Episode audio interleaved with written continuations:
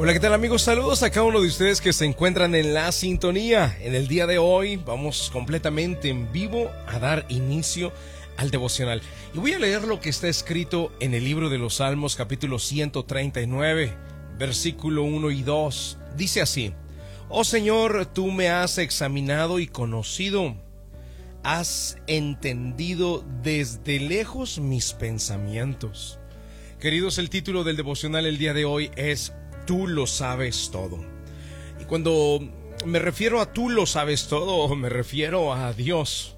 Él en realidad lo sabe absolutamente todo acerca de nosotros. Ni siquiera hemos eh, hablado la palabra, ni siquiera ha aparecido en nuestros labios, en nuestra lengua, y Él ya sabe qué es lo que vamos a decir.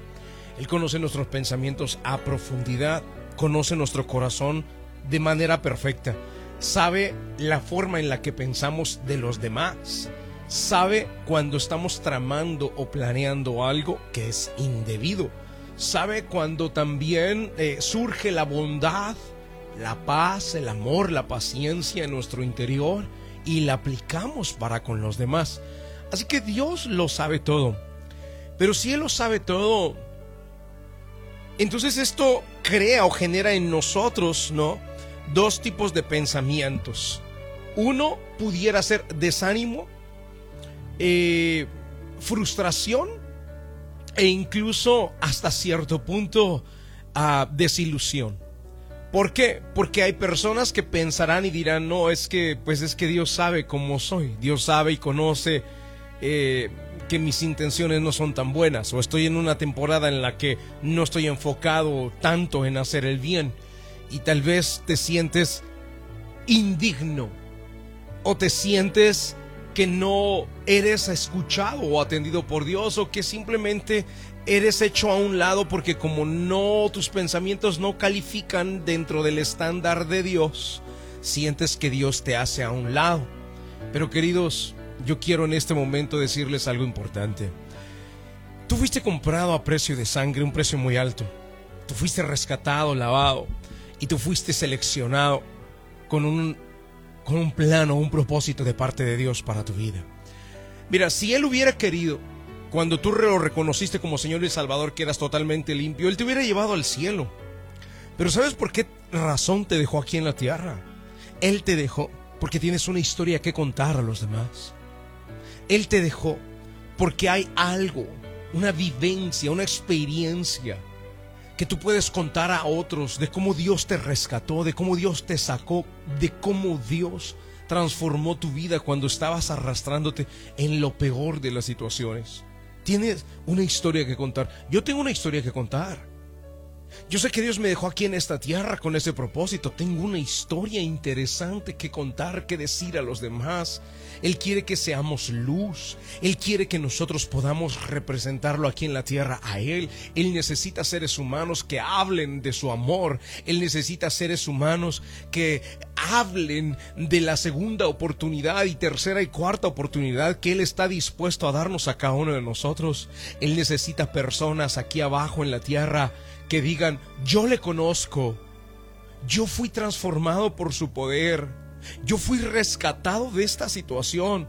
Pudo haber sido un accidente mortal, pudo haber sido unos, un vicio muy profundo, pudo haber sido un divorcio que eh, desgastó tu vida o un proceso de cinco años de divorcio separación que prácticamente te dejó tirado en la lona.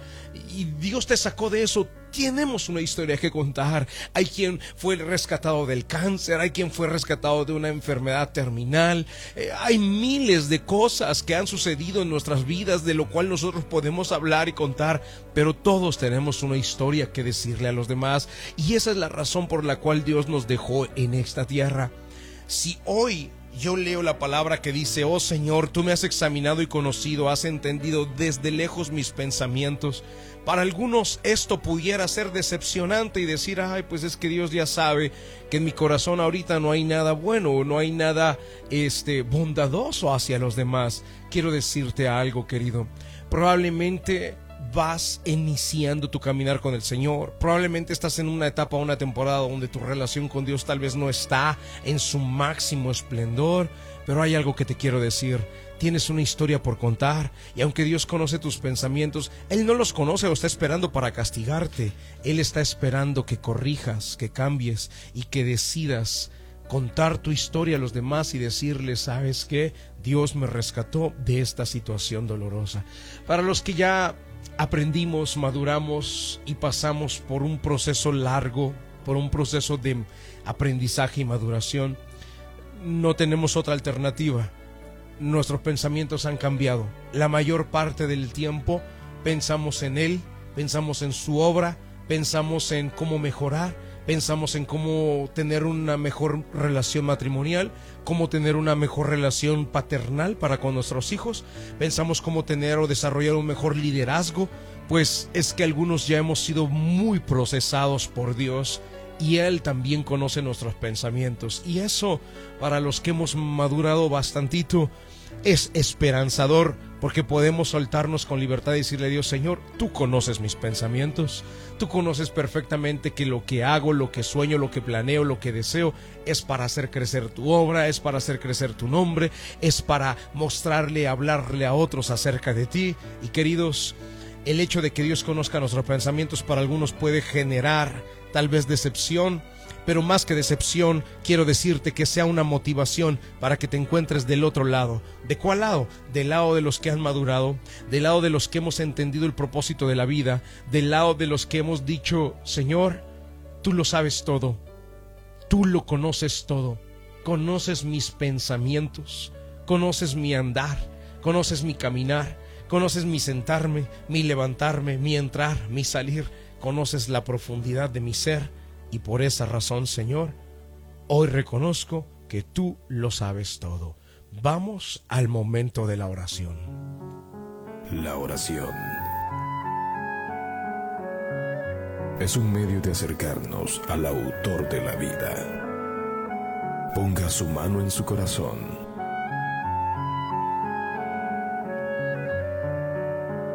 Es momento de hacer oración.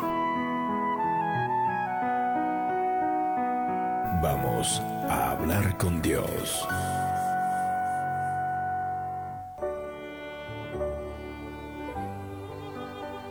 Padre Celestial, en el nombre de Jesús de Nazaret, hoy queremos darte las gracias por la oportunidad que nos das de la vida y al escuchar tu palabra, Dios, genera en nosotros esperanza de saber que tú conoces nuestros pensamientos. Y cuando nuestros pensamientos están enfocados, Señor, en, avance, en crecimiento, en ponerte a ti en primer lugar, entonces esa esperanza, Señor, se despierta en nosotros. Pero Dios, quiero pedirte por aquellas personas que de alguna manera, tal vez el saber que tú lo conoces todo, crea desesperanza o desilusión. Y Señor, quiero que esto les sirva a ellos de motivación para reconocer que los has dejado acá en esta tierra porque los necesitas, porque tienes una historia que contar a través de ellos y para que ellos se determinen a servirte de una manera definitiva, hablar su historia y contársela a los demás para que vean en ellos a un Dios vivo, a un Dios real, a un Dios de amor, a un Dios que lo sabe todo. Gracias, Padre, por este momento que nos regalas a cada uno de nosotros. Entrego en tus manos a cada persona que está en la sintonía.